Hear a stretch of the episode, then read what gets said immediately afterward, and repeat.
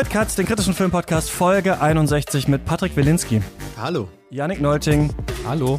Und wir reden weiter über die Berlinale, die gestern endgültig zu Ende gegangen ist. Ich bin Christian Eichler. Hi. Ähm, Patrick, das waren jetzt sieben Tage. Hättest du noch, hättest du noch drei weitere gekonnt? Ähm, ja, wenn ich gemusst hätte, hätte ich noch drei weitere gekonnt. Ähm, ich bin etwas erstaunt, dass die Berlinale so kräftezehrend ist, auch wenn sie nur online stattfindet. Ähm, auch wenn ich nur zu Hause war. Und ich sehne mich während der normalen Berlinale immer nach dem Zuhause. Äh, war das dann doch schon arg viel Holz, das man so wegschaffen musste. Und ich spreche da natürlich nicht nur über die Sichtungen, sondern das Ganze drumherum. Du machst ja Vollbild ähm, bei Deutschlandfunk Kultur. Wie war das denn jetzt? Normalerweise macht ihr ja zwei Folgen, oder? Weil die Berlinale länger ist und jetzt in eine gequetscht, oder? Ja, wir haben dann sogar während der normalen Berlinale jeden Tag ähm, in also eine Abendschiene, mhm. so eine halbe Stunde Extrasendung. Ja. Das war jetzt anders, das stimmt. Ähm, interessanterweise war es zum ersten Mal so, dass wir so gut wie keine Interviews bekommen haben, weil viele Pressebetreuer der Filme gar nicht so geil drauf waren, jetzt überhaupt Presse zu machen. Das fand ich schon sehr interessant. Das, was war das eigentlich die letzten fünf Tage? Viele haben ja gesagt, das ist gar kein Festival, das war ja wirklich nur ein Branchenevent. Und es war schon spannend, dass man zum ersten Mal bei deutschen Regisseuren oder beziehungsweise bei deutschen Filmen um Interviews betteln musste. Kenne ich auch noch nicht.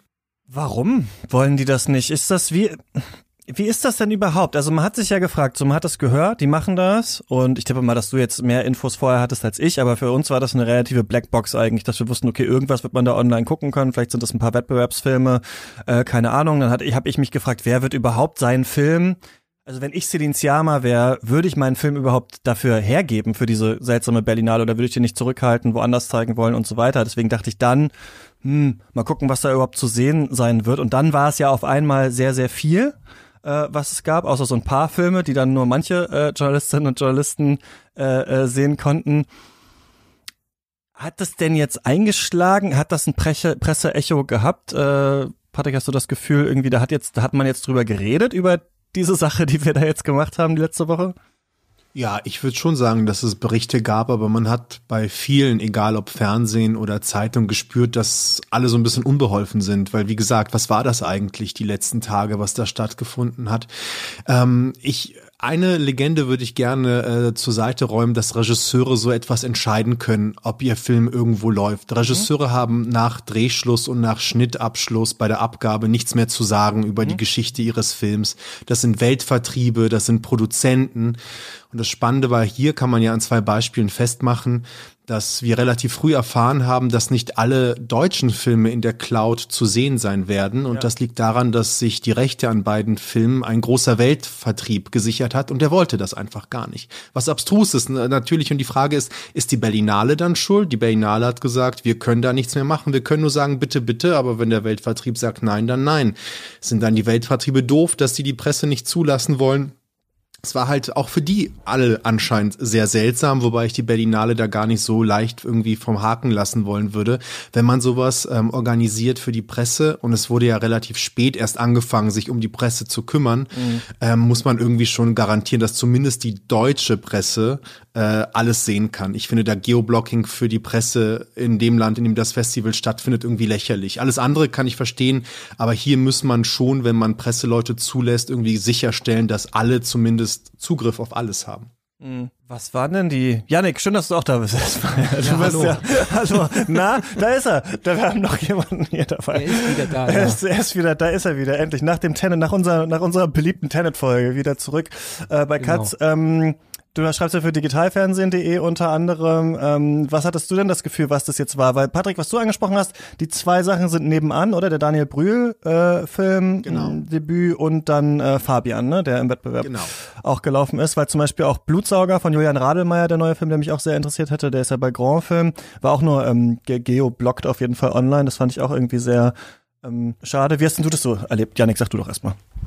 Na, ich will mich ja erstmal nicht beklagen. Ich meine, ich habe jetzt nicht irgendwie Radio oder sowas gemacht, wie schon gesagt. Ich habe nur darüber geschrieben. Das lief auch alles sehr ähm, komfortabel natürlich im Homeoffice. Also insofern, da will ich mich nicht beschweren. Es war für mich in erster Linie eben, wie es ausgewiesen war, ein Filmmarkt, der halt versucht hat, da so ein bisschen Presseecho mit und Öffentlichkeit zu schaffen. Ich finde, das hat stattgefunden, aber es geht halt ins Nichts raus. Und man merkt ja auch, wenn man irgendwie so tagesaktuelle Berichterstattung macht, man hat, also zumindest ging es mir so, ich hatte nicht das Gefühl, dass man da irgendwie auf einen Resonanzboten trifft. Ich weiß noch, der Programmleiter ähm, Mark Peranson heißt der, glaube, der hat dann äh, vor dem Festival noch in, in einem Interview mit der NZZ gesagt, ja, aber bei anderen Festivals in Cannes oder Venedig ist das ja auch so, dass das Publikum die Filme dann erst viel später sehen kann.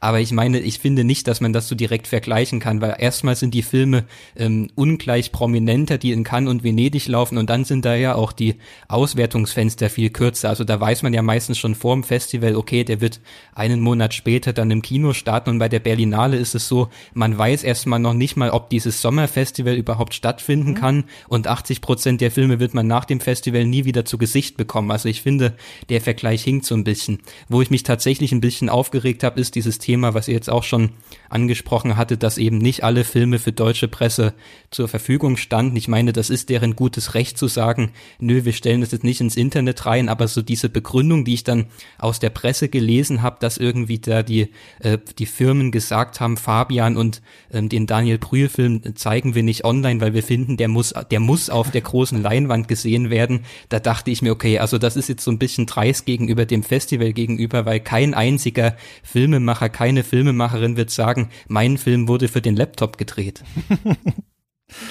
ähm, ja, ich dachte auch so ein bisschen, Fabian, den gibt's ja vielleicht gar nicht so richtig, den Film. Aber doch, Patrick, du hast den gesehen. Lass uns doch vielleicht mal damit anfangen, weil wir äh, im Cuts Cinematic Expanded Universe wissen nichts darüber. Äh, was ist das denn für ein Film geworden? Weil du fandst ihn, glaube ich, sehr gut, oder? Ja, das Abstruse ist, das ist natürlich der große Wurf im Wettbewerb gewesen. Ich kann ja sagen, es gab vorab, vor dieser digitalen Berlinale, vor diesen fünf Branchentagen, zwei Pressevorstellungen des Films und wie gesagt, auch unter den Pandemieauflagen konnten nur zehn Kollegen dann ins Kino und äh, drei Stunden später musste gelüftet werden, also konnte die nächste Pressevorstellung auch erst drei Stunden später stattfinden. Bla bla bla. Ähm, das ist natürlich der Film, also ich, ich sage auch, alle Filme sollten auf der großen Leinwand gesehen werden, der natürlich auch. Und dennoch ist das eine verpasste Chance, weil ich glaube, dass ein Film wie Fabian, gerade bei Dominik Graf, der es ja irgendwie nicht schafft, so international wirklich einen Durchbruch hinzulegen, wäre es sehr wichtig gewesen, dass es möglichst viele sehen, diesen Film, auch wenn es eben nur online ist. Das ist eine Verfilmung des Romans von Erich Kästner. Ich glaube, den kennen viele, weil es ist mittlerweile Schullektüre. Zumindest bei mir war es noch Schullektüre. Ähm, das ist eine Geschichte, die spielt Ende der 20er, Anfang der 1930er Jahre in Deutschland, Ende der Weimarer Republik. Fabian, das ist so einer, so ein Akademiker ohne Job letztendlich. Er verliert letztendlich seinen Job. Er verliebt sich in die Liebe Liebe seines Lebens, Cornelia, Juristin, die eigentlich zum Film möchte und zusammen mit seinem Freund Labude, das ist so ein Millionärssohn, aber in Wirklichkeit Kommunist, der daran auch letztendlich zerbricht, zu dritt ziehen sie halt durch die letzten Tage der Weimarer Republik, durch Bordelle, Party-Hotspots, sie trinken, feiern, vögeln und gucken sich an, wie die Welt um sie herum zugrunde geht. Man sieht die Nationalsozialisten, die schon durch die Straßen wandern, die Kommunisten machen Wahlwerbung. Und man spürt so richtig schön, wie Dominik Graf das gefilmt hat, wie sehr er versucht, so ein bisschen die 1920er Jahre abzubilden, so wie man sie sich vielleicht wirklich vorstellen sollte, anders als bei Babylon Berlin.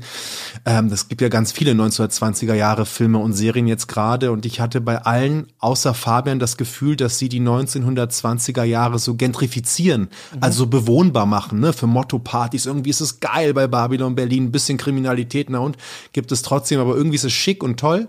Ähm, und bei Fabian ist das nicht so. Bei Fabian ist es dirty und schmutzig und hässlich und in 4 zu 3 gedreht mit allen Spielereien, die man sich vorstellen kann. Wischblende, Kreisblende, ähm, Erzählerstimme, weiblich, männlich. Es gibt alles in diesem Film. Und für Dominik Graf, für mich jedenfalls, ist das der beste deutsche Regisseur, der irgendwie nie Erfolg hat im Kino, deshalb so viele Fernsehfilme macht. Und es ist toll für ihn, weil das wirklich sicherlich sein bester Film ist und ein bisschen schade, dass international das nie irgendwie auf so einen Resonanzboden trifft. Aber das ist natürlich ein großer Film gewesen. Von den vier deutschen Filmen finde ich am besten im Wettbewerb, der keinen Preis bekommen hat, was natürlich wieder lächerlich ist, wenn ich das sage. Woran lag's? Was denkst du? Weil wir haben ja die Preise jetzt vorliegen und es ist ja so, dass diesmal die ähm, Berlinale Jury aus eh ehemaligen quasi Gewinner, RegisseurInnen ähm, besteht. Also war es spannend eigentlich zu sehen, was wählen die eigentlich ähm, Ja, das jetzt stimmt. so aus. Ähm, was denkst du, warum? Vielleicht haben die den auch nicht gesehen. Waren die auch gegeoblockt? Nee, die waren ja in Berlin, ne? Nee, die haben ihn schon gesehen. Nee, nee, nee, nee klar haben die, die gesehen. Ähm, ich weiß, das ist natürlich Es Spekulation witzig, jetzt. wenn aber irgendwie, weißt du, keine Ahnung, dann durch dieses Geo, also ich habe mich nur so gefragt, es könnte, könnte ja auch sein, dass dadurch irgendwie, das aber andere nicht gesehen haben und dadurch so ein bisschen die Filme vielleicht so ein bisschen verschwunden sind. Aber ich meine, andere große Hausnummer, die ja nichts gewonnen hat, war ähm, Petite Maman von Celine Sciamma, wo ich mich auch so ein bisschen gewundert habe, eigentlich, dass der dann leer ausgegangen ist. Ja, das sind beide so Sachen, die fragwürdig sind letztendlich. Ähm, aber man muss ja auch sagen, Juryentscheidungen sind immer fragwürdig und letztendlich muss ich sagen, Jurys, die nur aus Regisseurinnen bestehen, haben in der letzten Zeit eigentlich nur schlechte Entscheidungen gebracht. Ich weiß nicht, was das für eine Eigendynamik ist, die sich da entwickelt. Das sind ja auch dann alles Menschen mit erhöhten Egos, äh, die sehr ungern in Anführungsstrichen Konkurrenz auszeichnen oder eine Regisseurin, die zum Beispiel etwas macht, was ich mache, nur dann besser in dem Fall. Das sind schon Egoismen, die da äh, regieren. Ich kann mir vorstellen, dass Dominik Graf in seiner Bildersprache auch noch zu er ist nicht bekannt genug. Ich glaube, die kennen den einfach nicht und die wissen auch gar nicht, was der da gemacht hat. Also man muss schon ein bisschen Kontext mitbringen, um Dominik Graf einzuordnen. Bei Siamar scheint mir das ähnlich übrigens zu sein. Also eine Jury, die nur aus Regisseuren besteht. In der, ich ga- gab auch mal so eine geile Jury in Venedig mit Alfonso Cuaron, Pavel Pawlikowski, Hu Xiaoxian, wo man dachte, Alter, die werden jetzt aber was auszeichnen. Und dann haben sie am Ende einen Debütanten aus Venezuela ausgezeichnet mit der langweiligsten Geschichte des Festivals, weil das natürlich leicht ist zu sagen, Das hier, tief doch die ja. ja. Also das ist natürlich immer eine Frage bei Jurys, aber es ist echt schade, weil Dominik Graf hätte einen Preis gebraucht, um diesen Film nochmal international besser zu verorten. Jetzt wird's verpuffen, aber in Deutschland wird das ein Riesenerfolg, wenn die Kinos mal öffnen sollten. Ich möchte mich nochmal unbeliebt machen und sagen, ich, ich kann das durchaus nachvollziehen, dass Petit Maman keinen Preis gewonnen hat. Ich finde zum einen, dass die anderen Filme zum Teil besser waren und einfach komplexere Stoffe erzählt haben und dann natürlich, dieser Film hätte nicht zu dem gepasst, was da ansonsten ausgezeichnet wird. Da sind natürlich die politischen Stoffe irgendwie im Vordergrund. Auf der anderen Seite muss ich dann auch direkt sagen, dann kann ich nicht so ganz verstehen, warum dann eben Hong Sang-soo zum Beispiel für das beste Drehbuch ausgezeichnet Ey. wurde. Vielleicht hätte man da dann äh, vielleicht den Siama-Film stattdessen nehmen können. Ja, da muss ich sagen, ich kenne mich ja nicht so aus, muss ich sagen, mit Hong Sang-so, aber bei mir, ich bin schon jetzt also innerhalb von einem Jahr abgefallen vom Hype-Train, der, auf dem er ja schon ewig sitzt, aber ich habe ja nur äh, Woman Who Ran gesehen und fand ihn gut. Aber dann, als ich jetzt gehört habe, jetzt Sil- Silberner Bär für das beste Drehbuch für wir gehen um die Ecke vom Marlene Dietrich Platz und stellen uns da mal kurz vor die Wand. Also das fand ich jetzt ein bisschen, das fand ich auch ein bisschen seltsam. Da dachte ich, da findet man doch vielleicht wen, der noch irgendwie ein interessanteres Drehbuch geschrieben hat. Ähm, weiß nicht, wie fandst du den, ähm, Patrick? Ich fand ihn sehr gut. Das ist natürlich so ein bisschen wie mit Sprachen. Ich glaube, es fällt total schwer, Menschen, die noch nie einen Hong Sang-soo-Film gesehen haben, zu erklären, warum man das mag irgendwie. Das hört man immer, aber Und es nervt auch, weil irgendwie alle haben so dieses, als wäre man so schon lange Fan von so einer Band oder dann und Genau. weiß ich nicht. Und wenn ich jetzt zum Beispiel sage, The National, The National machen immer das gleiche Album, dann sagen Fans, ja, du musst aber alle Alben gehört haben, dann merkt man die Unterschiede und so. Wirkt es auch so, als würde man sich so, es hat sowas. Seid ihr nicht alle ein bisschen sicher in eurer Hong Sang So Liebe? Müsst ihr euch nicht, müsst ihr nicht mal den Rücken kehren? Äh, ich, ich stichel einfach nur gerne jetzt mal dagegen. Nein. Ach, ich denke, das ist natürlich jetzt auch nicht sein Hauptwerk und das ist sicherlich ein Nebenwerk aus der Hüfte geschossen letztlich, was ja nicht so schlecht ist. Ich finde ja eher interessant zu fragen, wieso eine Jury, wo ja auch ganz viele, also mein Rossi und so weiter, der arbeitet auch mit starken Drehbüchern, obwohl er immer so tut, als würde er da irgendwie die Wirklichkeit einfangen. Was die da gesehen haben, das ist ja vielleicht auch die Leichtigkeit. Also Wisst ihr, wenn wir Filme sehen, die komplex sind und kompliziert und wo viel passiert, sagt man ja auch immer so plump gutes Drehbuch. Stimmt ja gar nicht. Ich glaube, die große Kunst bei jemandem, der schon mal über einem Drehbuch saß, ist eben das Leichte leicht aussehen zu lassen. Und obwohl Hong Sang-soo viel, was die Dialoge anbetrifft, ähm, improvisiert, äh, ist doch die Hauptstruktur vorgegeben.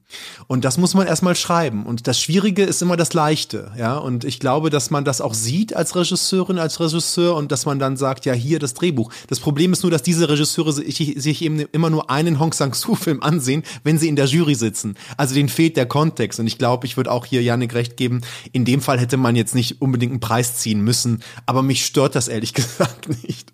Was sagst du denn zu Bad Luck Banging or Looney Porn von Radu Jude, der ja den Goldenen Bären für den besten Film bekommen hat, Patrick? Ähm, ich find's gut. Äh, ich mochte den Film sehr. Äh, der war jetzt vielleicht nicht auf Platz eins, dadurch, dass ich noch so mesmerized war von Fabian und den den größeren Wurf empfinde. Übrigens die beste deutsche Literaturverfilmung seit Volker Schlöndorffs Blechtrommel wirklich. Das ist jetzt, das muss man noch mal sagen. Ähm, ich mag Rado Jude, weil Kommt er bei dieser Superlative Welt und wir können wirklich nur so, ich finde das süß, Janik, wir können wirklich nur so sitzen und so nicken. Aha, aha, mhm, mhm, Ja, ich mal freu mich drauf. Ja, ich ja, mich auch. unbedingt. Freut euch drauf. Da mache ich ein bisschen Lust. Also Das ist ja, wenn ich schon eine Aufgabe hatte in den letzten fünf Tagen, dann ist ja Lust zu machen. So ein bisschen auch so, so Vorspiel, Eunuch und so. Aber, ähm, ähm, ja, also äh, ich, wir sprechen ja so seit gut zehn Jahren von, die, nee, 15 sind es ja mittlerweile, ne, von dieser rumänischen Welle, die nicht mehr so neu ist, deshalb lasse ich das neu weg. Und Rado Jude gehört ja nie wirklich dazu, selbst wenn man sich die ersten zwei, drei Filme ansieht, der war schon immer eklektisch unterwegs, ne. Also er hat alles gemischt, er hat einen Western gemacht, er macht einen Thriller, er macht einen Dokumentaressay, er macht irgendwie, keine Ahnung, einen Historienfilm hat er ja auch gemacht. Es hat mich einfach gefreut, dass er so einen sehr wütenden Film gemacht hat für diese sehr wütende Gegenwart. Ich fand ihn gar nicht so provozierend. Ich finde ihn total interessant. Ich denke sehr ich viel nach über auch gar nicht. Das ist auch mein Problem. Janik, du findest den Film ja auch so richtig super und ich war so ein bisschen genervt, ob dieses ganzen Gezänks da drin, aber ich dachte dann auch, als ich nochmal drüber nachgedacht habe, ich fühle mich irgendwie nicht, ich fühle mich so auf der sicheren Seite, wenn ich diesen Film sehe, weil ich die ganze Zeit denke, ja klar, ich äh, finde, diese Lehrerin hat sich eigentlich nicht zu Schulden kommen lassen und die Leute sind alle ein bisschen übertrieben aggressiv und so ist halt gerade auch die Stimmung und irgendwie so bin ich aus diesem Film dann rausgegangen und gut, am Ende werden die Dildos rausgeholt irgendwie. Mich hat der nicht so richtig, mich hat der eher genervt als provoziert. Ich weiß nicht, wie das bei dir war, Janik. Na, also provoziert hat er mich auch überhaupt nicht, aber ich finde einfach, ähm, Rado Jude hat da alles zusammengeworfen, was er in den letzten äh, Filmen so versucht hat. Das ist ein Film, der hat was sehr Ungeschliffenes an sich, aber das ist auch wie so eine Wundertüte, die mir einfach total viel Spaß gemacht hat. Also der hat mich wirklich beim ersten Mal sehen umgehauen. Ich habe ihn dann am Wochenende auch noch ein zweites Mal gesehen, als man dann die Wiederholung nochmal sehen konnte. Da finde ich, hat er so einen kleinen Kratzer für mich bekommen, weil ich dann doch auch finde, so dieser dritte Teil, der ist vielleicht ein bisschen zu sehr auf die Zwölf. Wie du schon sagst, man ist, man wähnt sich sehr auf der sicheren Seite. Man, es bekommen zwar alle Parteien ihr Fett weg aus allen möglichen Spektren, aber ähm, der eigentliche Sachverhalt ist dann doch recht ähm, deutlich, wie man sich dem gegenüber verhalten muss. Aber ich finde gerade diese ersten beiden Teile unfassbar beeindruckend. Also da zeigt er wirklich nochmal, was man mit Kino anstellen kann. Was also anfängt mit so einer Gratwanderung zwischen Dokumentar und Spielfilm, bis das dann ja eigentlich die ganze Alltagssprache und auch die Sprache des Films in gewisser Weise in seine ein zusammengesetzt wird. Das hat mich wirklich ähm, umgehauen und vor allem, was man auch sagen muss, Stichwort ähm, Lust machen, was Patrick schon angesprochen hat. Ich glaube, das ist der erste Berlinale Gewinnerfilm seit einigen Jahren, wo ich wirklich das Gefühl habe, der könnte auch so ein kleiner Publikumshit werden, weil der ist einerseits sehr clever und der ist sehr experimentell und das ist ein Arthouse-Film, aber ich glaube, der wird trotzdem alle abholen und ich glaube, da werden alle was zu lachen haben und ich glaube, der wird auch alle in gewisser Weise mit so einem, äh, ja, im positiven Sinne ungemütlichen Gefühl zurücklassen. Patrick, ich bin ja reingegrätscht in deinen, in dein, als Nein, alles gut. Ach, alles hast. gut, alles gut. Nein, nein. Ja, ich würde das unterschreiben. Ich, das ist ja ein Triptychon. Ich weiß, es gibt ja drei Teile in diesem Film. Ich finde, der erste Teil ist meisterhaft, weil er dieser Lehrerin durch Bukarest folgt und immer wieder äh, geht die ist daran Lehrerin so durch besonders? Ja, erklär mir doch mal, warum findest ja, du den ich erkläre dir ersten das Teil gerne. Also zunächst einmal mochte ich diese grundaggressive Stimmung, die ich ja seit einem Jahr nicht nur durch Pandemie ähm, äh, wahrnehme, aber ich mochte sehr, wie sie da durch Bukarest läuft und immer wieder, wenn sie über die Straße geht, dann geht sie an der Kamera vorbei. Die Kamera fängt ja aber auch noch ein Plakat ein. Also es, er versucht quasi die, die Textur der Stadt einzufangen und die Frage, sieht man die Moral einer Gesellschaft anhand dessen, wie eine Stadt ist? Und du siehst natürlich die, die Dessous Ladies, also es gibt, es ist alles sexualisiert, es ist alles zum Verkauf. Der Kapitalismus hat ja alles schon durchökonomisiert, ne? Vom Geschlecht bis, bis zur Karriere, bis zum Beruf, bis zum Tod. Alles hat seine Bilder, alles hat seinen Preis, alles ist zum Verkauf. Aber wenn die Lehrerin aus Versehen mit einem Porno im Internet erwischt wird, dann ist der Skandal groß. Ich finde, dass da schon auch nicht nur übrigens eine postsowjetische Gesellschaft vorgeführt wird.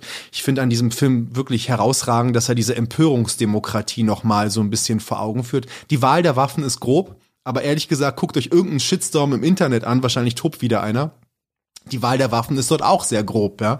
Und natürlich haben wir auch schon alles gehört. Der Film ist aus der Hüfte geschossen. Was ich aber interessant finde, ist bei der Pressekonferenz mit Rado Jude und seiner tollen Produzentin Ada Solomon, ähm, die gefragt worden ist, wie sie sich denn vorstellen, diesen Film in Nordamerika zu vermarkten. Und dazu muss man wissen, dass wir hier wirklich expliziten Sex sehen, also wirklich ein Porno sehen hat sie was sehr Interessantes gesagt, äh, dass das ein Riesenproblem ist. Ne? Also de facto müsste sie den Regisseur bitten, ne, ihren, ihren Zögling letztendlich, weil sie hat ihn auch groß gemacht als Produzentin, äh, ob er seine künstlerische Vision beschneidet, in Anführungsstrichen zensiert für den amerikanischen Markt. Denn wir wissen, Gewalt ist in amerikanischen Filmen immer gut, egal, umso expliziter, desto besser, aber eine halbnackte Brust, das ist schon der große Skandal. Auch davon handelt der Film abstruserweise und ich bin sehr gespannt, ob dieser Film es überhaupt irgendwie nach Amerika schafft.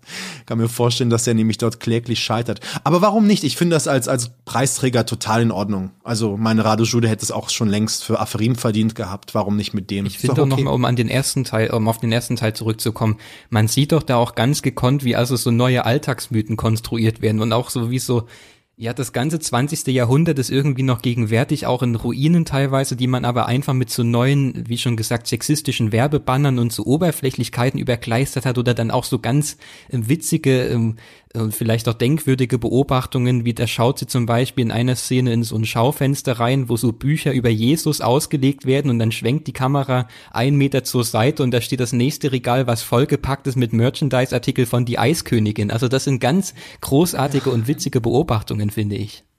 Ich finde ganz interessant, dass halt, ähm, ja, vielleicht so Form und Inhalt ein bisschen zusammenfließen, so wie du es gerade beschrieben hast, Patrick, dass ja ähm, im Film später auch gesagt hat, ja, ist das überhaupt ein Porno, was wir da gemacht haben? Weil es ist ja kein Porno, also er hat mich beim Sex gefilmt, aber es war ja eigentlich nicht dafür gedacht, dass das irgendwer anders sich anschaut, ne? Also so ein bisschen intendiert ist bei einem Porno, ist ja eigentlich äh, vielleicht intendiert, wenn man es so definieren möchte, äh, dass jemand anders das anschaut und gleichzeitig haben wir eben am Anfang des Films ja auch diesen Porno auch selber gesehen, also das fand ich auch ganz interessant, dass man dann ähm, sich auch diese Frage stellt und so ähnlich ist Inhalt und mm, Form oder was auf der Dialogebene passiert für mich auch bei Wheel of Fortune and Fantasy von äh, Ryosuke Hamaguchi zusammengeflossen. Der hat ja den silbernen äh, Bär großer Preis der Jury äh, bekommen, weil da es auch in der Mitte eine Szene gibt, in der eine Frau bei einem Professor, er hat gerade so einen ähm, Literaturpreis gewonnen, im Büro ist und versucht ihn äh, zu bezirzen und so eine Stelle aus seinem Buch vorliest und er dann sagt, die Stelle ist eigentlich nur im Buch drin, weil er irgendwie in die Mitte so eine aufreizende Szene äh, reinpacken wollte. Und genau so ist diese Szene aber auch in dem Film, ja, und ist so ein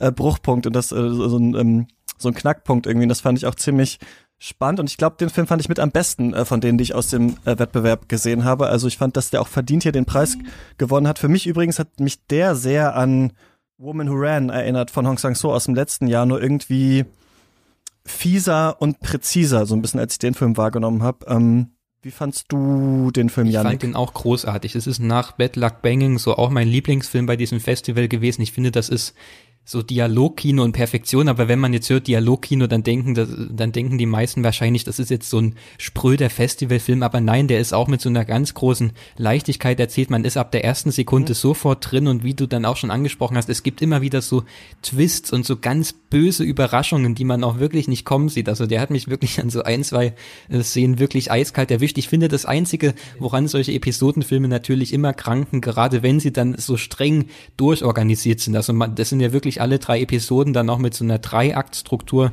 erzählt und natürlich, mhm. das nimmt dann immer wieder an Fahrt auf und man ist so total drin und dann geht die nächste Geschichte los und dann wird erstmal wieder alles auf Null gesetzt. Deshalb, das ist vielleicht so ein, so ein minimaler Kratzer oder auch eine Herausforderung, der man sich da irgendwie beim Schauen stellen muss, aber ich fand ihn auch thematisch großartig. Also ob das da die ja, Lustfeindlichkeit der Gesellschaft ist, die da angesprochen wird, oder dann noch solche Hierarchien, die man im Alltag immer wieder neu konstruiert, egal ob das jetzt so einfach die Begegnung mit der fremden Person ist, die ins Zuhause eingeladen wird oder ob das wirklich so das Verhältnis von so Angestellten und Chefs im Büro ist. Also das ist ganz großartig eingefangen, wie das dann auch mit so einer amorösen Welt verflochten ist und wie beides vielleicht auch gegenseitig daran zugrunde geht.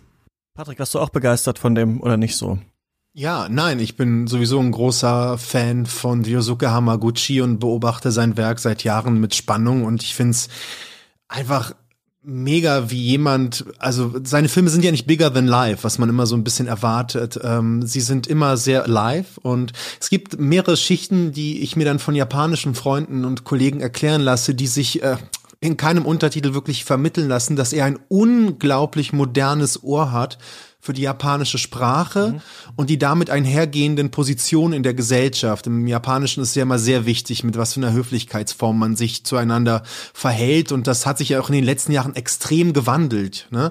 Und da, also da spielt sich wohl extrem was Hartes auch ab, auch was was was Brutales. Etwas übrigens, was ähm, Hong Sang-soo in seinen ersten Film hatten hatte, was er was ihm damals auch vorgeworfen worden ist als Frauenfeindlichkeit und so weiter. Das hat Ryosuke Hamaguchi auch. Er ist aber auch ein begnadeter Drehbuchautor. Eigentlich wurde schon alles hier gesagt. Also meine Lieblingsepisode ist die letzte, wo sich zwei Frauen auf einer Rolltreppe kennenlernen und meinen, sie wären zusammen in die Schule gegangen Dabei stimmt das gar nicht, aber irgendwann ist der Zug auch schon abgefahren. Hatte ich auch schon solche Gespräche, dann kann man auch nicht mehr zurück auf Anfang und sagen, irgendwie geht das gar nicht mehr. Und es öffnen sich ja auch dann so philosophische Räume für Gedankenspiele, wo wir dann wieder alle abgeholt werden. Ich bin überrascht, dass diese Jury das erkannt hat und Gianfranco Rosi, von dem ich eigentlich nichts halte als Regisseur, wenn ich ehrlich bin, hat diesen sehr schönen Satz gesagt, dass bei Hamaguchi Dialoge beginnen, wo in anderen Filmen die Dialoge aufhören. Mhm. Und das ja. hat es recht gut getroffen, finde ich.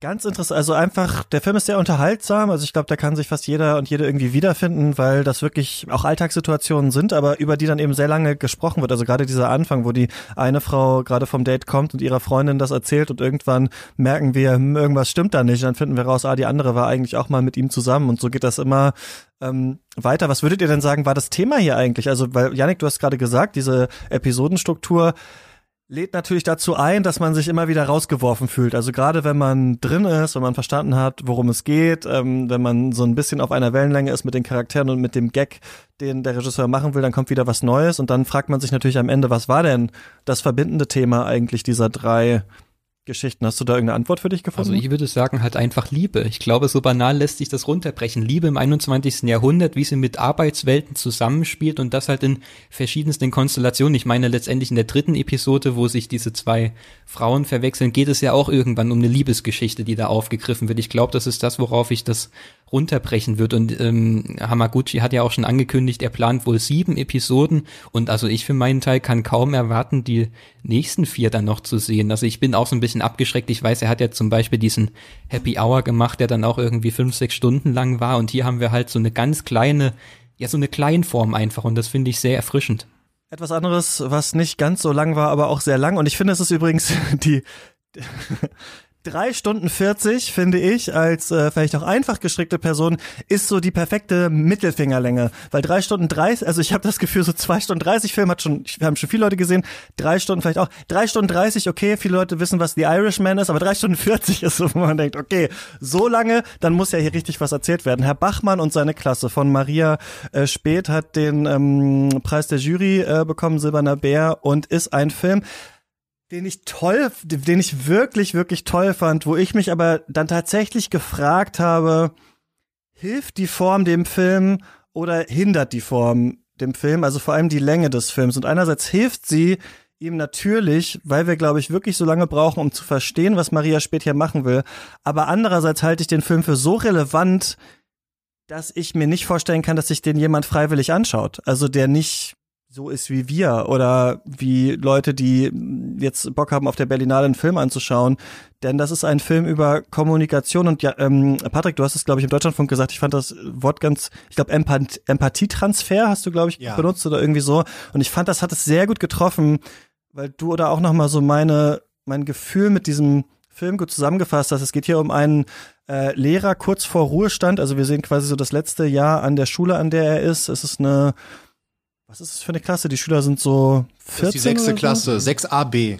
Okay, dann sind wir so zwölf oder sowas. Ne, hat verschiedene ähm, äh, SchülerInnen da, ähm, die er in ganz vielen verschiedenen äh, Fächern unterrichtet und die haben alle, die meisten von denen eine Migrationsgeschichte und er ist wir sehen fast nur den Klassenraum eigentlich und diese Gespräche, die er mit ihnen führt, und jetzt würde man sagen Gespräche, warum? Also die Gespräche sind eigentlich der Unterricht. Und ich habe selten so einen Film gesehen, also wo so empathisch miteinander geredet wurde und zwar Herr Bachmann, der sich wirklich Zeit nimmt für seine Schüler und Schülerinnen und wirklich alles noch weiß, also wirklich weiß, weißt du noch, ähm, damals, ähm, als wir das und das gemacht haben, ich weiß noch, wie du hier angekommen bist, da warst du ganz schüchtern, jetzt kannst du ja schon viel besser Deutsch, weißt du, was macht eigentlich dein Vater, wo genau kommt ihr eigentlich her äh, aus Bulgarien, was ist das eigentlich, was ist das für ein Ort, was macht deine Mutter, wer kocht eigentlich bei euch zu Hause und so weiter. Nachdem ich Herr Bachmann gesehen habe, habe ich mit einer Freundin geredet und war auch schon Herr Bachmann geworden, also habe auch wirklich schon so nachgefragt, so, und wie war das eigentlich, wie geht's dir eigentlich damit und so weiter?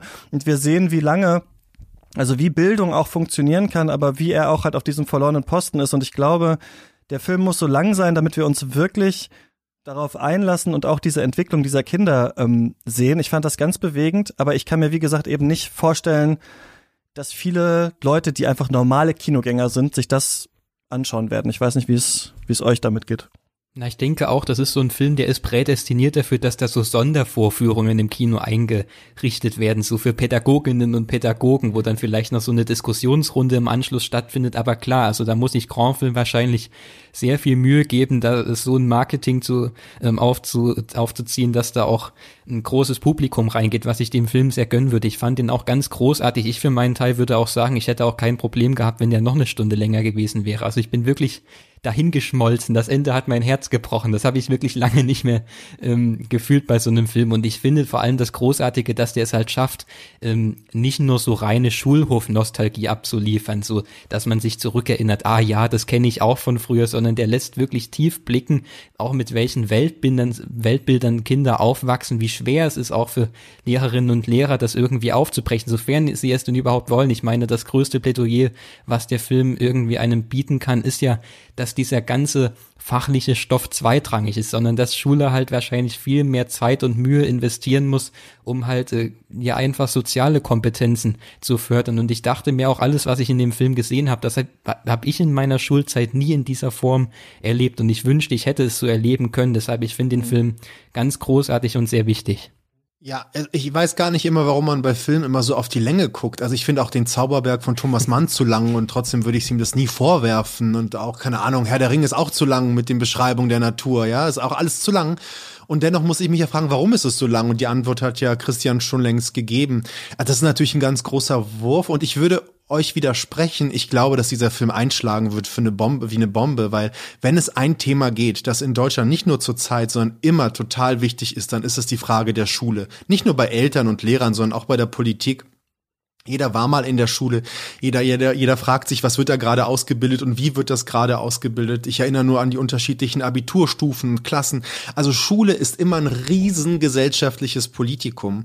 Und der Film erinnert mich so ein bisschen an Être et avoir von Nicolas Philibert, der in Frankreich ja auch eine Riesendiskussion ausgelöst hat, der war natürlich kürzer, aber egal, äh, über die Frage, was für eine Schule wollen wir? Und ich glaube, dass allein jetzt durch diese Pandemie und wo diese, diese Sonntagsspreche der Politiker, wie wichtig doch die Schule ist, aber eigentlich machen sie nichts dafür, dass diese Schule dann besser ausgestattet wird mit WLAN und so weiter, dass das alles hier äh, in, diese, in dieser Klasse nochmal irgendwie aufgeladen wird mit den Bildern, die man gerne haben möchte. Deshalb habe ich auch als Kritiker so ein bisschen Angst ist vielleicht zu viel gesagt, aber ich möchte mich immer so ein bisschen schützend vor diesen Film stellen, weil ich kann mir vorstellen, dass man ihn recht schnell überfrachten kann mit politischen Sichtweisen. Also ich kann mir vorstellen, dass ein AfD-Politiker dort seinen ganzen mhm. Hass ja, wiederfinden wird gegenüber die in Anführungsstrichen Ausländerkinder, die kein Deutsch können und hier ins Schulsystem kommen. Aber auch der linke Politiker wird seine Krokodilstränen weinen, wie arm es diesen Kindern geht.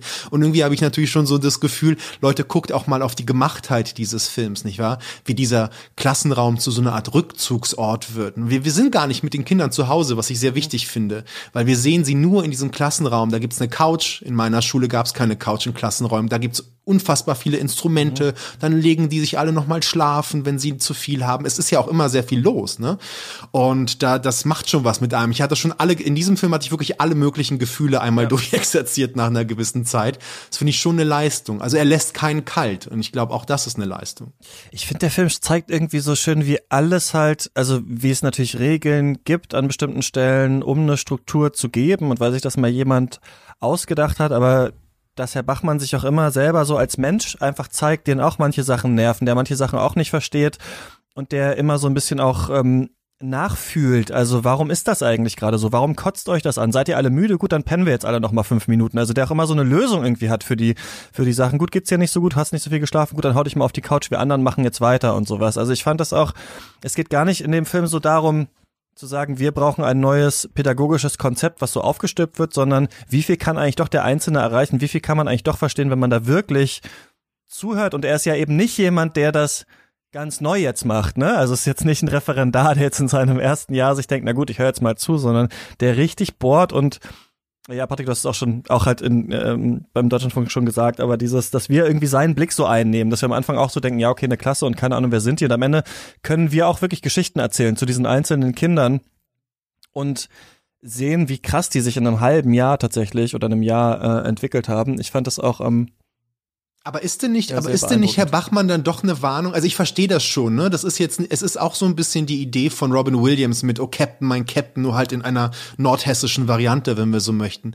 Aber ich frage mich schon, ob der Lehrer als Sozial, als, als Sozialarbeiter nicht eher das Problem ist, weil eine sehr interessante Schicht durch diesen Film gewebt und ich glaube, da sieht man die zwei Jahre Schnitt in diesem Film, oder das waren sogar mehr als zwei Jahre Schnitt. Mhm ähm, die Maria später reinwebt, ist die Frage Deutschland als Einwandererland. Es geht sehr viel darum, die Kinder machen auch Ausflüge, darum, wer kam denn nach Hessen? Was waren die ersten Gastarbeiter? Und wie sah das aus mit den, mit den Zwangsarbeitern im Zweiten Weltkrieg? Also überhaupt Deutschland und die Frage, wer kommt hier, wer bleibt, wer bleibt warum und wer kann hier wie aufgefangen werden, durch was, durch Arbeit. Also ich finde schon, dass dieser Film durchaus sich vielleicht nicht politisch positioniert, aber zumindest Diskursräume aufmacht, wo man sich nicht nicht einfach zurückziehen kann mit Krokodilstränen links oder rechts oder was weiß ich, sondern hier werden schon extrem politische Fragen gestellt und man muss sich schon fragen, wie viele Bachmanns kann es eigentlich geben oder müsste man vielleicht nicht politisch irgendwie dafür sorgen, dass diese Kinder wirklich einfach nur lernen können, ja? Also ich finde, das ist schon Sprengstoff, in, also politischer Sprengstoff in diesem Film. Man sieht ihn ja auch scheitern, also ja, zum also Beispiel diese Szene, ähm, die recht lange geht, auch wenn er versucht, dieses Mädchen davon zu überzeugen, dass Homosexualität eben nichts Ekelhaftes ist. Er scheitert ja daran, so diese Szene führt zu ja. keiner Lösung. Dieses Mädchen bleibt uneinsichtig. Ja, und ich glaube, also der Film kann natürlich nicht sagen, gut, wir müssen alle wie Herr Bachmann sein, aber da sieht man so ein bisschen, wie, also wie tief kann man bohren, wie viel kann man eigentlich verstehen und dann ist halt die Frage, wie können wir so einen Raum auch schaffen, ne, für Lehrende oder auch für Kinder, dass sie überhaupt, ich meine, das sind ja auch, ist ja auch keine Klasse von 40 Leuten oder sowas, ne? Das sind ja auch nur so ein paar. So, das sind ja auch optimale Bedingungen. Da kann man dann mal sagen, wir machen mal ein bisschen weniger Mathe, jetzt machen wir mehr und so weiter. Also das ist alles was, was ich aus meiner Schulzeit nicht kenne. Also diese Offenheit, ne? Der Betreuung und auch das, also was ich ganz, was ich überhaupt nicht kenne aus meiner Schulzeit, ist, dass die Lehrer den Klassenverband wirklich so mitdenken und sich überlegen, kannst du ihr, also du warst ja besser als sie, kannst du ihr mal helfen, ihr kennt euch doch und so weiter, dass der auch diese Verbindung so schafft und sowas. Also ich muss wirklich sagen, dass hier Dinge drin waren, die ich noch nicht gesehen habe in der Schule oder sowas. Aber also warst du in dieser Klasse? Waren. Warst du denn in so einer Klasse? Also ich hatte in meinen Klassen schon auch einen hohen äh, Anteil von Mitschülerinnen, die eine Migrationsgeschichte hatten. Letztendlich habe ich auch eine, wenn man so will. Aber es war nie wirklich die Frage, ob alle Deutsch können, weil alle konnten relativ gut Deutsch. Ich sage relativ, weil es vielleicht ein, zwei Aus Ausnahmen gab. Aber hier ist es ja wiederum die Ausnahme, die Regel. Also es ist ja eine ganz andere Art von Grundlagenarbeit. Mhm. Ja, wenn du dir ein Klischee von sechster Klasse vorstellst, denkt man irgendwie dann doch doch an eine andere Idee. Aber es ist vielleicht auch gut, dass dieser Film das eben zeigt, dass es eben nicht äh, der Alltag ist. Aber wie gesagt, komplex, toller Film, wirklich. Ja, was auch cool ist auf jeden Fall, fand ich. Und ich hatte es fast, wir haben in der Mailback-Folge so Pre Predictions gemacht, also unsere Vorhersagen für 2021. Und ich hatte das wirklich sogar als Vorhersage, die ich machen wollte. Wir prüfen das dann nächsten Januar quasi ab, wer gewonnen hat. Auch äh, mit den ganzen Community-Leuten aus dem Discord ich wollte als Vorhersage, ich habe es dann vergessen sagen, bei diesem ersten ähm, Doppel der Schauspielpreise auf der Berlinale ohne Gendertrennung werden zwei Frauen gewinnen. Und das ist tatsächlich auch eingetreten, aber jetzt kann ich natürlich viel erzählen, dass ich mir das vorher gedacht habe. Ist ja auch völlig egal. Ich wollte da nur mal darauf hinweisen, weil wir das, glaube ich, alle schon wieder so ein bisschen vergessen hatten. Also es gab ja Anfang des Jahres oder sowas diese Nachricht, dass die Berlinale die Gendertrennung bei den Schauspielpreisen aufhebt und stattdessen ähm, Hauptrolle und Nebenrolle auszeichnet. Und dann war ja eine lange Diskussion, ist das jetzt ähm, nicht gerade, also ist das jetzt fortschrittlich oder ist es gerade rückschrittlich, weil ja in mehr Filmen sowieso Männer die Hauptrolle spielen, dann gewinnen da nur noch Männer und so weiter. Und auf jeden Fall können wir sagen, es ist jetzt das erste Mal passiert und es haben Maren Eggert für ähm, Ich bin dein Mensch und Lila Kitzlinger für Forest I See You Everywhere gewonnen. Das wollte ich einfach nur einmal so zu Protokoll geben. Dass da auf jeden Fall nicht zwei Typen gewonnen haben, wie manche Leute das äh, befürchtet haben. Fandet ihr das gerechtfertigt? Ich fand jetzt ähm, Maren Eggert in Ordnung in äh, Ich bin dein Mensch, aber ich hätte zum Beispiel lieber äh, die Mädels aus ähm, dem Celine Sciamma-Film zum Beispiel ausgezeichnet gesehen. Ja, also ich finde auch, dass es beides eine, eine Wahl, die in Ordnung geht. Ich habe mir da auch ehrlich gesagt überhaupt keine Gedanken gemacht. Ich finde, da war jetzt kein Film dabei, wo ich so wirklich umgehauen war von einer Performance, aber dann, als es ausgezeichnet wurde, dachte ich mir auch, ja, die war schon ganz gut oder auch die Schauspielerin aus dem Forest-Film hat das gut gemacht. Ich habe mir die Szene dann auch nochmal angeschaut, aber da muss ich zum Beispiel auch sagen, ich fand diesen Forest-Film absolut grässlich. Also das vielleicht nur so als Randbemerkung war für mich einer der schlimmsten Filme bei diesem Festival. Ich fand ihn ganz gut, diesen Film, aber ich wollte noch ein Wort sagen. Also Maren Eggert ist natürlich eine tolle Schauspielerin. Ich fand sie ja schon bei ähm, Angela Schaneleks Film, der dann den Regiepreis gewann auf der Berlinale. Ich war zu Hause aber ganz toll. Ach stimmt, ich da war Film, drin, ja. Ja, ich finde den Film ganz grässlich. Äh, Ich bin dein Mensch. Es ist schon so, so eine kitschige Romantic Comedy für, keine Ahnung, das Mittwochskino im ZDF. Ja, dafür fand ich ihn Ähm, ganz okay. Aber was ich, was ich bei diesen genderneutralen Preisen, ich, ich kenne ja Festivals, die das schon länger machen und es ist ganz klar, dass die Frauen da eher dominieren als Männer. Das ist eben genau das andere. Ich habe Pro Quote einfach nicht verstanden mit ihrer Kritik. Vor allem darf man nicht vergessen, dass der Wettbewerb eines Festivals, das einmal im Jahr stattfindet, eine sehr künstliche, geschlossene Veranstaltung ist. Daraus jetzt die großen Strukturreformen auszu, ähm, äh, auszurufen, ist eh falsch. Was ich aber wirklich fatal finde, und ich finde, das ist bei der Auszeichnung für Forrest eben passiert, ist die Unterscheidung zwischen Haupt- und Nebenrolle. Weil das Konzept Finde ich auch einer, seltsam, ja. also weil das Konzept einer narrativ prägenden Nebenrolle, also des Supporting Acts, das gibt es nur im amerikanischen Kino. Dort hat die Rolle des Supporting Actors oder der Actress eine fundamentale äh, Bedeutung. Ja, er er fordert, reflektiert, spiegelt die Haupthandlung. Die schreiben das wirklich seit 100 Jahren so auf. In, wohingegen das europäische Kino und das überhaupt das Weltkino das kennt diese Unterscheidung gar nicht. Und es ist bei diesem Preis total, total ersichtlich geworden. Es macht keinen Sinn, dieses Mädchen da auszuzeichnen. Also ich finde diesen Film ganz interessant. Ich fand die Idee, wie das Abwesende unsere Realität prägt, ähm, interessant, dass man ins Richtung magisch, des magischen Denkens geht, auch gar nicht so verkehrt. Aber ja, warum gerade die? Es macht irgendwie keinen Sinn. Also ich würde wirklich dringend raten, einfach zwei Hauptrollen auszuzeichnen und damit ist gut. Ja, und, Zwei äh, Schauspielende dieses- vielleicht einfach, oder? Das würde reichen, eigentlich vielleicht egal, was ja, ob man genau, Haupt- genau. Nebenrolle Zwei, oder ja, was man genau. war, ne? Richtig. Ja, ja, total richtig. Aber wie gesagt, ähm, Maren Eggert von mir aus, ja. Ich hätte es Tom Schilling gegeben, der spielt übrigens super in Fabian, aber Maren Eggert ist auch okay. Nein, jetzt sind die Frauen dran, der kann. Natürlich, ja, ja, ja, unbedingt. Nein, nein, unbedingt. Nein, ich kann's, äh, ich, ich würde ihn auch da gerne sehen. Ähm, so, wir haben noch so zehn Minuten oder sowas. Ähm, so, aber worüber wir noch nicht hier gesprochen haben, aber da würde mich eigentlich eure Meinung interessieren, weil ich fand den visuell sehr interessant, aber ähm, habe ja immer meine großen Probleme mit Slow Cinema, deswegen habe ich noch keine abschließende Bewertung. Ist ähm, ein Film, der bei Encounters auch ausgezeichnet wurde, äh, Spezialpreis der Jury, Wie oder Taste von Leo Bao spricht man es wahrscheinlich aus, den ähm, Regisseur, ähm, vietnamesischer Film, der mich sehr an Pedro Costa erinnert hat eigentlich. Also wir haben ja von ihm im letzten Jahr, wie ist der Film, Vitalina Varela gesehen, wo es ja um so ein bisschen die Schattenseiten von was war das, Lissabon? Sorry Leute, ich krieg's gar nicht mehr so genau zusammen. Also auf jeden Fall der portugiesischen Gesellschaft, alles äh, spielt sich im Dunkeln ab.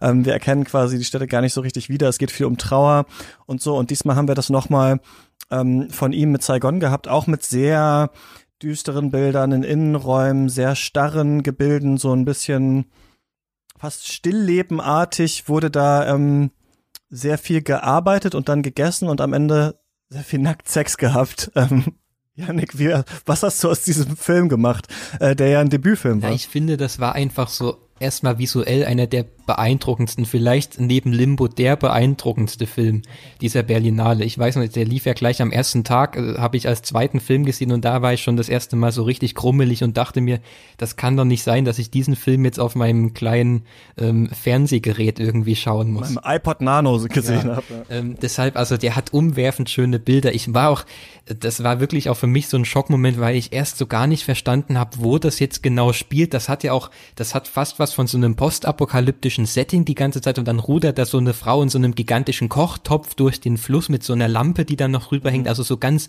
surreale Bilder, bis ich dann erstmal Google angeworfen habe und bemerkt habe, das sieht einfach wirklich so aus. Also das sind die realen Slums, die da halt irgendwie abgefilmt werden. Dann vielleicht in diesen Innenaufnahmen ist das bewusst so ein bisschen abstrahiert oder auch dieses, äh, dieses Fabrikgebäude, was wir da sehen. Aber ich finde, das sind doch recht, ähm, recht eindrucksvolle Bilder, die viele Assoziationen auslösen. Also ich glaube, für mich mit am beeindruckendsten ist auch diese Passage, diese Näherinnen in der Fabrik, die also den ganzen Tag solche gigantischen Stoffbahnen nähen, die sich durch die ganze Halle ziehen für so einen Ballon, der dann da aufgeblasen wird, der sich wie so ein Krebsgeschwür in dieser Halle ähm, anfühlt und dann sagt die eine Frau noch ähm, sowas wie ich nähe den ganzen Tag und habe noch nicht ein einziges Mal gesehen, wie so ein Ballon in den Himmel steigt. Also ich finde, das sagt schon recht viel über so ähm, Produktionsprozesse und Arbeiter Ausbeutung heutzutage aus. Ich würde dann doch sagen, der zieht sich so ein bisschen hinten raus, weil er eben so sehr auf der Stelle tritt. Also da ist irgendwie. Ja, er wird, genau, das wird, geht dann sehr in dieser Essenswelt, ja, genau. in dieser Rolle, also zieht sich immer weiter so auch in sich zurück, dieser Film, ne? Wobei der erst am Anfang die Bilder noch opulenter sind und dann am Ende wieder opulent werden. Ja, vielleicht ne? hätte der so als Einstunde, als 60 Minuten auch gereicht. Ich meine, das ist so schon eine Art Experimentalfilm, der hätte jetzt vielleicht nicht die anderthalb Stunden irgendwie voll machen können. Aber wie gesagt, ich finde trotzdem, das ist so mit eine der ähm, eindrucksvollsten Seherfahrungen, die es da so gab. Wie fandst du den, Patrick? Äh, ich fand ihn interessant äh, und spannend, ähm, gerade für einen Debütfilm, da muss man ja mal aufpassen. Ich finde ihn jetzt gar nicht so singulär ähm, äh, in seiner Ästhetik. Ich finde, Pedro Costa, ja, der würde sich wahrscheinlich äh, verweigern, weil da die Lichtsetzung natürlich komplett anders ist wie bei Pedro Costa. Ähm, es ist ja Tsai Ming Yang, also das ist auch ein Regisseur, der ganz genau weiß, beiden, dass er hier die ich auch kenne, ja. ja also, ich meine, es ist ein Regisseur, der ganz genau weiß, dass er ein Festivalregisseur wohl werden möchte und damit bedient er auch Muster, äh, die bekannt sind. Ja, sonst würden wir nämlich sagen, wow, wir können das mit nichts vergleichen. Das wäre übrigens die die richtig große Auszeichnung. Es geht ja um einen nigerianischen Einwanderer, einen Fußballspieler, der quasi ausgemustert wird. Und mit dieser Gruppe von Frauen zieht er zusammen und die verfallen in so einen ja, archaischen Urstand Zustand zurück, sind dann immer nackt und kochen und scheißen in die Ecke, während im Hintergrund gevögelt wird. Ähm, das ist als, als Blick, finde ich, wirklich sehr spannend und wie gesagt, für einen Debütfilm äh, jemand, der wirklich weiß, was er möchte. Ich hätte ihn übrigens auch sehr gerne im Wettbewerb übrigens gesehen und würde ihn ohne Probleme eintauschen gegen den Regiegewinner aus Ungarn, Natural Light, ähm, den ich furchtbar fand, einen furchtbaren Propagandafilm. Und aber schön, dass der dann auch von der Jury, äh, die ja sehr speziell war in diesem Jahr, finde ich, in den Encounters auch wahrgenommen worden ich ist. Ich finde ihn auch besser als den Encounters Gewinner Encounters? zum Beispiel. Nu von ähm, ja. Alice Diop. Genau. Würde ich auch das sagen. haben wir viele so, aber das sind genau die, die, das sind wirklich auch die, ne, die ich noch auf der Liste hatte. Wollt ihr noch was sagen? Vielleicht zu, ähm, warum fandst du Natural Light so propagandistisch, Patrick? Also propagandistisch ist vielleicht jetzt dann immer so die große Keule, aber ich meine, es ist natürlich die Antwort auf Son of Saul in gewisser Maßen. Und Carmen C habe ich auch den Vergleich mhm. gehört, auf jeden Fall. Ich habe ihn ja, nicht. Na gut, ich, ich sage erstmal, ich habe genug von eigentlich von diesen Filmen, ne, von diesen Kriegsfilmen, wo immer Winter herrscht, wo die Natur in so einer übermäßigen Grau- und Brauton gehalten wird, die dann quasi die die Handlung über die Menschen, also gab auch im Nebel von Sergei Woznica, wobei der war ganz interessant eigentlich. Ähm, und es geht ja hier nicht wirklich um etwas. Ich finde schon die Perspektive die wir einnehmen, problematisch, nämlich äh, die ungarischen Besetzer in der Sowjetunion, die Partisanen jagen. Wir sehen zwar einen, der so, ja, der ist irgendwie Täter, aber nicht Täter. Ich frage mich immer, wenn die Deutschen so einen Film drehen würden, den guten Nazi zu zeigen, gibt's da wieder Dresche. Und die Ungarn machen hier jetzt keine Geschichtsschreibung neben der normalen Geschichtsschreibung, sondern für mich ist das Teil dieser Geschichtsschreibung. Ich finde auch, dass diese Bilder, natürlich sind sie leinwandfüllend und das Gesicht des Mannes ist so grau wie der Schlamm, über den er läuft und so weiter. Ja, okay. Aber ich habe das schon hunderttausend Mal letztendlich gesehen. Auch das ist ein Debütfilm. Da finde ich aber den Vietnamesen wesentlich besser. Und warum kriegt nicht Celine Sciamada den Regiepreis? Muss man wirklich auch mal sagen. Also das ist jetzt äh, Thema Leistung und Wirkung, ähm, ist das schon irgendwie despektierlich. Die Ungarn haben sowieso so zu viele Preise bekommen, aber liegt vielleicht daran, dass Ildiko Injedi in der Jury saß und das durchgezogen hat. Ich weiß ich es mich an der Perspektive. Das finde ich geil. Bei dir ist so die Juryarbeit wie so wie bei Game of Thrones oder House of Cards oder sowas. So, das ist finde ich, das finde ich einen schönen Blickwinkel. Ja. So. Dass man, dass sie auch manche hassen und dann denen keine Preise geben und sowas finde ich eigentlich ganz. Ganz witzig. Janik, ja, was ähm, ich habe mich ein bisschen gewundert über diese Propagandavorwürfe. Ich hatte schon deinen Tweet vorher gelesen, Patrick, und ich habe dann auch zum Beispiel den Text von Rüdiger Suchsland gelesen, der auch den gleichen Vorwurf gebracht hat, der dann auch meinte, also der hat es eher kritisch gesehen, dass das so vermeintlich Partisanen eben mit diesen Besatzern auf eine Ebene gehoben werden und das habe ich eigentlich nicht gesehen. Also man kann das vielleicht argumentieren, dass es problematisch ist, diese Perspektive einzunehmen, aber dann denke ich mir auch, warum nicht? So gerade das Kino ist doch vielleicht auch dafür solche unbequemen Perspektiven und ich würde auch ähm, nicht zustimmen, dass der irgendwie so als vielleicht so ein Held gezeichnet wird, der dann so zu seiner Moral zurückfindet. Im Gegenteil, es passiert doch eigentlich genau das umgekehrt und das hat ein zutiefst nihilistisches Ende, aber ich finde, der schafft es ja trotzdem dieses, ja dieses Dilemma einfach, ob es nicht vielleicht doch möglich ist, gegen diese festgefahrenen Machtstrukturen irgendwie zu rebellieren und sich gegen diese Unmenschlichkeit zu stellen, ob das nicht vielleicht doch irgendwann möglich ist, würde dann aber wiederum zustimmen, das ist kein sonderlich beeindruckender Film, an den ich mich lange zurückerinnern werde. Der ist ästhetisch hübsch anzuschauen. Das ist so ein bisschen der Revenant in der Berlinale Edition die ganze Zeit. Das ist ganz ähm, konsequent kopiert, würde ich es auch tatsächlich nennen. Das hat man schon hundertfach gesehen und der Punkt ist auch nach 15 Minuten Film erklärt und dann geht es aber auch 100 Minuten weiter. Also es ist ein bisschen ein sehr genau. anbiedernder und äh, auch ein bisschen langweiliger Film, wenn ich ehrlich bin. Ich fand es auch ganz spannend. Ich habe dann eine Pressemitteilung gelesen und aus der habe ich so ein bisschen zwischen den Zeilen rausgelesen, dass der ja nicht mal ins Kino kommen wird, sondern der wird dann direkt äh, bei Arte laufen, so als, weiß nicht, Natural Light, die ganze Doku oder so. Die ganze Dokumentation. ja, super. Und Nu, warum fandet ihr den bei, und Nu, kommen wir zu Nu, warum fandet ihr den so, äh, so doof? Den mochtet ihr beide nicht, oder? Nee, also ich, ich kann nur sagen, was heißt nicht, das ist natürlich ein guter Dokumentarfilm, also so, so ein bisschen Sakrograph von Gianfranco Rosi, nur hier halt mit den französischen, äh, mit dem französischen Schienenersatzverkehr, hätte ich fast schon gesagt. Der Blick, äh, hier ist es natürlich spannend, weil sie ähm, die französische Gegenwart und die Gesellschaft und ähm, nicht so sehr anhand von, sagen wir mal, Rassismen ähm, äh, sich ansieht, sondern anhand von Klasse. Ne? Also quasi, dass die, die ausgegrenzt werden, das ist immer die Frage eher der Klasse als vielleicht der Hautfarbe in Frankreich. Das ist okay und der kriegt hinten raus nochmal eine schöne Ebene, die sie da einzieht. Aber ich sag mal was Allgemeines. Ich bin es ein bisschen müde dieser dokumentarischen Form. Also ich habe diese Art von dokumentarischen, wir reisen jetzt hier und zeigen, das ist spannend und richtig und wichtig, aber ich finde, dass in der letzten Zeit, gerade auch hier der Preis, das ist eben der Fehler, dass dieser Film den Hauptpreis bekommt, weil die ähm, Fiktionen können sich so schwer durchsetzen gegen so einen Film. Das hat, da hatte ich auch so ein bisschen Angst vor dem Bachmann. Ich finde ihn toll, aber den Hauptpreis hätte ich ihm nicht gegeben. Fiktionen in einem eigentlich Spielfilmwettbewerb haben immer eine Sonderrolle. Es ist immer schwer, sich dagegen zu behaupten und ich muss immer daran drängen, Leute. Dokumentation meinst Kunst, du? Ne? Ja, das muss Spielfilm und Narration, das ist, hat so schwer, sich da durchzusetzen. Das macht sie gut, aber ich fand, keine Ahnung, ich bin Riesenfan von Das Mädchen und die Spinne oder Blutsauger. Es gab so viele tolle Spielfilme im Encounters, ja, wo man sich wirklich was überlegen muss, wo man sich wirklich richtig reinarbeiten muss.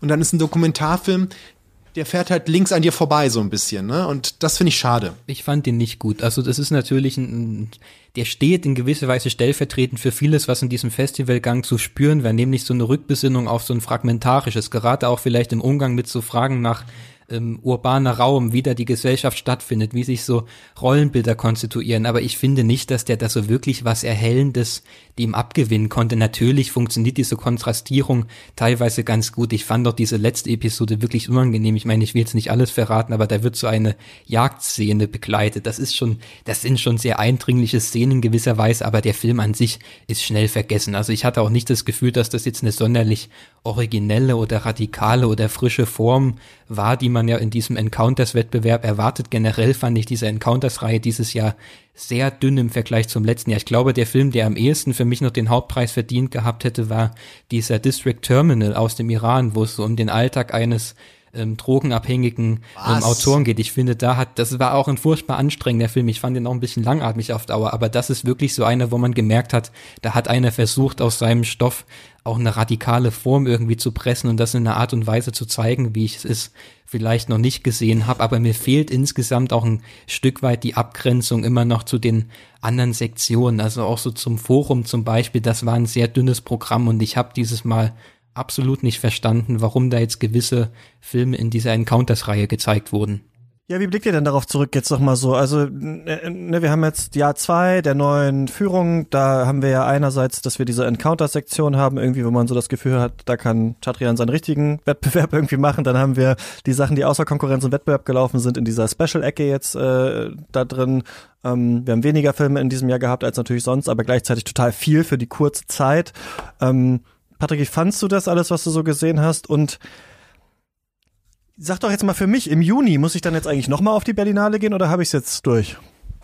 Naja, ich weiß gar nicht, was da stattfindet und wie es stattfindet und ob es stattfindet, aber ich, äh, wenn die Kinos wieder offen haben, habe ich natürlich die Sehnsucht, ein paar Filme nachzuholen, die ich zum Beispiel auch nicht gesehen habe, jetzt nicht in den zwei Hauptwettbewerben, da bin ich recht gut gewesen, diesmal aber alles gesehen. Aber es gab ja ein paar Special-Filme, die nicht oder geoblockt waren. Es gibt ein paar Panoramafilme, die im Nachhinein sich interessant lesen bei den Kollegen in der Kritik. Ähm, ja, es ist schwer, immer noch Carlos Chatrions Handschrift rauszulesen und es wird, äh, durch die Pandemie ist das ja fast schon wieder unmöglich geworden. Also es ist man kann das gar nicht wirklich bewerten. Ja, die haben ja das Beste gemacht, was sie machen konnten. Hätten sie noch Amerikaner haben können, ohne die Pandemie sieht das Ganze schon anders aus. Dadurch würde auch natürlich Encounters anders aussehen. Ich fand, dass es ein erstaunlich äh, guter Jahrgang war, muss ich sagen, was die Filme anbetrifft. Ich habe auch ein paar Forumsfilme gesehen, die mir sehr gut äh, gefallen haben. Ich habe gehört, dass das Generation-Programm sehr toll war, aber dass es wie man muss ja auf irgendwas verzichten. Ähm, und es ist spannend. Also der Guardian hat zum Beispiel geschrieben, das wäre das spannendste und tollste Programm äh, seit Jahren gewesen. Das hätte jetzt vielleicht so nicht gesagt. Aber man merkt dann, dass Chatrion anders als Kostlik zumindest auf so ein paar Gurken verzichtet. Ja, also sagen wir mal so, mhm. seine, sein, sein Griff ins Klo ist wesentlich gedimmter als bei, bei Kostlik. Ähm, ich will nur sagen, dass die Encounters-Reihe gar nicht so sehr Carlos Reihe ist, sondern vielmehr die von Mark Parenson, seinem quasi seiner rechten Hand, der das durchplant. Auch da ist ja interessant zu sehen, dass es so eine Art amerikanisches Low-Budget-Indie-Kino gibt, das sie immer wieder gerne einladen das ich jetzt auch im Forum gesehen habe, aber das Forum wird ja mehr zum Dokumentar, zur Dokumentarsektion jetzt so ein bisschen. Aber wie gesagt, ich, ich habe so viele gute Filme gesehen dieses Jahr. Ich habe mich natürlich über vieles geärgert. An dieser Stelle nochmal, Celine Sciammas Film ist sehr toll. Eine kleine Fantasy-Geschichte ohne Fantasy-Elemente. Es gibt den Hamaguchi, über den haben wir gesprochen. Ist doch toll, dass das alles jetzt in Berlin läuft. Und das sind doch die zwei interessantesten Autorenfilmer zurzeit, Siama und Hamaguchi. Die werden, wenn die ganzen Almodovars und Hanekes tot sind und begraben, werden die in Cannes einfach jedes Jahr auftreten. Das ist die Zukunft und es ist doch toll, dass die Berlinale die beiden jetzt mit ihren neuen, zugegebenermaßen kleinen Projekten im Wettbewerb hatte. Ich denke auch, man muss hier das Glas als eigentlich mehr als halb voll sehen, denn ich finde, dass ähm, erstaunlich eigentlich, was da jetzt gewuppt wurde, wie einfach die Sachen für uns als Presse, außer natürlich so ein paar Fabian und sowas äh, Geschichten zu sehen waren, wie reibungslos es bei mir abgelaufen ist, äh, wie viel da war. Also man konnte ja, man hätte, man konnte es ja nicht mal schaffen, so viele Filme waren da anzuschauen. Ähm, und das in so einer Pandemiesituation. Ich finde es interessant, dass wir so die Hälfte hatten, die so auch zu Pandemiebedingungen irgendwie entstanden sind als Filme. Ähm, gleichzeitig muss ich sagen, dadurch, dass das hier alles zu Hause war und ich einfach ganz normal gearbeitet habe, als acht Stunden am Tag und Abend abends halt hauptsächlich drei Filme geschaut habe, äh, hat das ganz anders auf mich gewirkt, als es normalerweise gewirkt hätte. Also so ein paar Filmen hätte ich mich, glaube ich, lieber ausgesetzt, äh, wäre ich lieber, oder bei fast allen natürlich lieber im Kino gewesen, um das da so zu sehen. Ich habe so ein paar dann mal abgebrochen, wann anders weitergeschaut. Irgendwie ist es auch so ein sehr zerstückelter Jahrgang, bei dem ich jetzt viel natürlich auch von anderen gehört habe, wie sie das fanden. Aber ich sag immer noch, ey, also weiß ich nicht, ob das jetzt für die, was das jetzt für die Berlinale bringt und für diese einzelnen Filme, aber ich fand, das war ganz gut organisiert und ich kann nur sagen, ey, vielleicht wird's ja mega geil. Vielleicht wird im, machen wir im Juni sind wir alle in Berlin Sommer, äh, die Hälfte der Bevölkerung ist durchgeimpft, ganz viel Freiluftkino und wir haben so eine äh, Party Berlinale, die im Sommer stattfindet, an die wir uns noch jahrelang erinnern.